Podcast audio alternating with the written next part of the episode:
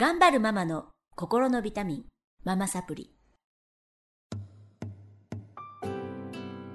皆さんこんにちは、ママサプリの時間です。この番組は上海から世界へ、聞くだけでママが笑顔になるネットラジオのママサプリをお届けしてまいります。えー今日もスタジオの方に救急救命や母乳マッサージで上海のお母さんたち助けてらっしゃるゆみちゃんとそれから、えーラフルズホテルホテルじゃないラフルズクリニックを得てなんだよラフルズホテル。泊まりたい泊まりたいよ。得て、えー今えーっと何でしたっけ？G GHC グローバルヘルグローバルヘルス。ちょっとどっか行っちゃった。グローバルヘルスケアクリニックの、えー産婦人科医をされてらっしゃいます松本優子先生にお越しいただきまして、えー子育てにまつわるいろんなお話をね対談させていただいてますが、えー先週はバーストラウマについてお伝えしていきました。なので3週にわたり、あのー出産のエピソードかな、とってもここね子育てするにあたってすごく大切なことだと思うのでお話しさせていただいたんですが、えー今優子先生は、はい。お子さんおいくつのお子さんをお持ちでしえっ、とそっか？9歳の女の子とはい。6歳の男の子ですね、9歳と6歳、うんはい。2人いらっしゃる。ゆみちゃんは？21歳の男の子じゃないねもう21歳の息子とうん17歳14歳の娘がいます。すごいね。で私がこうあ高校生じゃないな。次大学生の息子と大きいですね。大きいですね、中2になる息子と中1になる息子がいるんですけどあの先生なんてね産婦人科医でいらっしゃるじゃないですか、これ働きながらの育児ってすごい大変ですよねそうですね。でもね、ん。自分はね本当にあの仕事が好き好きってなんて言うんだろうね。あの仕事しながら生きていこうというのがまず元にあったのでね、あのだからねもう石にかじりついてっていう感じの時もありましたけどね。やっぱりあの仕事が休めない職場だったので、上の子の場合は産んで4ヶ月から仕事に戻っておっぱいあげながらね。あれ？じゃあどうやって？託児か何かちょうどね病院の中にあの託児所があったので3時間おきに授乳して外来に戻って授乳して手術をしてとかいう感じでね、そうなんですね。でも本当授乳してる間だけがねあの体も休めた。でですね。でそれってどちらですか、日本ですか？日本ですね、あうん。そんなのあるんだ。託児が。だんだんねあの増えてきた時期で、ね。あのやっぱり女性の職員職員もね、うん。他にいたので、職員の託児所みたいなのがあったんですよ。でもそれはさ、うん。一緒に出勤できてまあ心理的には助かりますよね、うん。何かあったら駆けつけることができる。どんどん増えていけばいいですね、うん、だからね環境も助けてくれてた時代的にね。ですけどね。でも大変でしたね。う、ん、でもね夫もね働いた方がいいってあの背中を押してくれたんですよね。なので私が、まあ、よ夜のね当直の時にはね夫が 3時間おきにね私が絞って凍らせて冷凍庫に入れといたね母乳を、まあ、と溶かして あげてたりしたのでねああので夫が時間短縮勤務にしてねあのそうそう。だったんえですね。え協力してくれ協力してくれて、でも私ねあの仕事に戻っていいのかなっていう迷いはやっぱり産んだ直後にあったんですよね。自分はあのおっぱい持ってるしみたいなね。でもね夫がね戻った方がいいってねなんかね戻るべきだみたいな感じで言ったのが、うん背中を押してくれましたけどね、素晴らしい、どうでした？皆さんのいやーあの私はだからどっちも経験していてというか、うん。あのいやどっちもっていうかあの専業主婦の辛さっていうのもすごくわかるんですね、あの家にずっといてずっとその言葉の喋れないもう本当になんだろうなわがままの塊みたいな我の塊みたいなことに振り回されるわけですよね、仕事してる方がどんなに楽かと思いましたよ。そうそうです、でやっぱり精神的にあのすごく追い詰められるし、あの良くないかなってあの専業主婦でねあの主婦のお仕事そのみんなのためにご飯作ったり家事したりするのがすごく好きな方うん。はいいと思うんですけど、うん。それでもやっぱりちっちゃい時は辛いと思います。辛いですよね。どうですかあゆみちゃん？うん私も両方経験していて、うんえっと一人目出産後にした後にうん。どうしても一人で電車に乗りたかったんですね。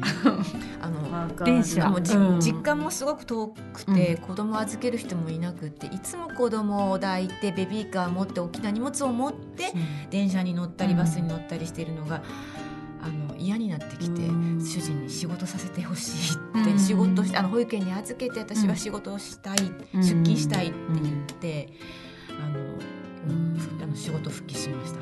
ご主人はどんな風にその時に多分でも結婚した時に、うん。えー仕事をしていいっていう多分言ってたと思うんです彼も、うん。あの仕事をしながらあのなんていうのかな？子育てしてもいい。っていう約束だったような気がしてうん。多分いいんじゃないって言ってあのそれを背中を押したというか、まあ、僕はそんなに手伝えないけどって言いながらでもいいよって言われたと思います。いや皆さんね優子先生もゆみちゃんもご主人のやっぱり協力と理解がありますよね。やっぱりママサプリやってて思うのはご主人が3歳まではお前が育てろとかあの愛も雇っちゃいけないとか言う人多いですよね。日本のご主人ね。でも私はねだからじゃあ言うんですって言うんじゃなくて、やっぱりプレゼンだと思うんですよ。あの変えていかないと。自分のその、えっと自分が幸せになるためには自分が動かないと誰かが変えてくれるわけじゃないので、まあそれはしょうがないじゃない。そのご主人の価値観をそのねご主人はそういう価値観なんだから。だけれども自分がどんな風な一日を過ごしていてどういう気持ちに毎日なっていて、子供に対してどんな良くないことがあって、働きに出たらどんないいことがあるか。やっぱりもうこれはあのプレゼンをするべきだといつもママたちに伝えてるんですけど、でもできない。分かってもらえない。って言ってます。でねあのーそうやってこう自分を追い詰めて結局幸せを感じれなくて満たされなくて当たるのは子供なんで子供に当たっちゃうんでそうですね。ね本当に良くないなって思いますよね、うん。それがすごく楽しめてる方ならいいんですけど、ね。そう。日本って保育園代がすごく高くって、うんあの私は多分働いてもそんな自分のプラスにはならなかったんですけどあのやっぱり自分が、えーいる場所が子供とだけじゃなくて社会のなんていうの、ね、職場と自分育児する自分っていうのがやっぱりあるのってすごい自分の心のバランスを保つにはとっても大事だったんですね、はい。だからお金じゃないうんところがあったかなと思います。うんそうですね。私も全部あのお給料はね保育え保育代に変わってったけれども、それでもねあの全然良かったですね、2番目はでも4ヶ月間あのお産の後4ヶ月で復帰したのでね4ヶ月家にいたんですけども、本当にねこれ続けられないと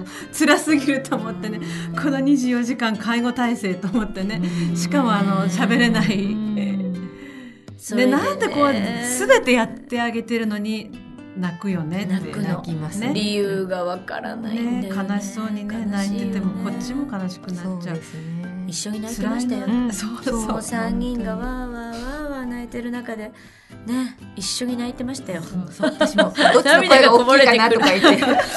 本当にねどうしてあげたらいいのやらっていうやっぱり時間じゃないし、うん。一緒にいなきゃねその子がちゃんと育たないっていうのも絶対違うし、あのワーキングママ今増えてますけどね、うん。日本も。ワーキングママであのなんだろう短時間子供に本当に愛情をかけることですくすく育ってる子いっぱいいますから、だから、まあ、上海にねいらっしゃったりする主婦の方はやっぱりビザがねそういうビザではないので働けない方多いんですけど、ボランティアとかいっぱい上海あっていくらでも外に出ていく機会あってこんないい海外ないと思うんですよ。そうそう。うん、習い事もいっぱいあって。そうですね、うん。だからね子供に本を読んであげてる、やあげるボランティアとか、ね、ありますそんなの虹文庫さんね。うん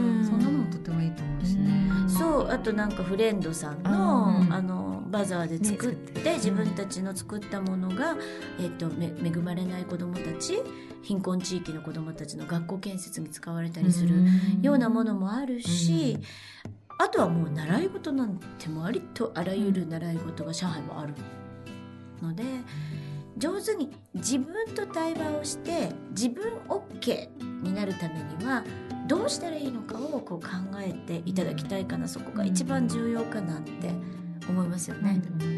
でどんどんあのーべきを外して外に出て行っていただきたいなと、子育てをちょっと一段落した私たちからのメッセージにさせていただきまして、ね。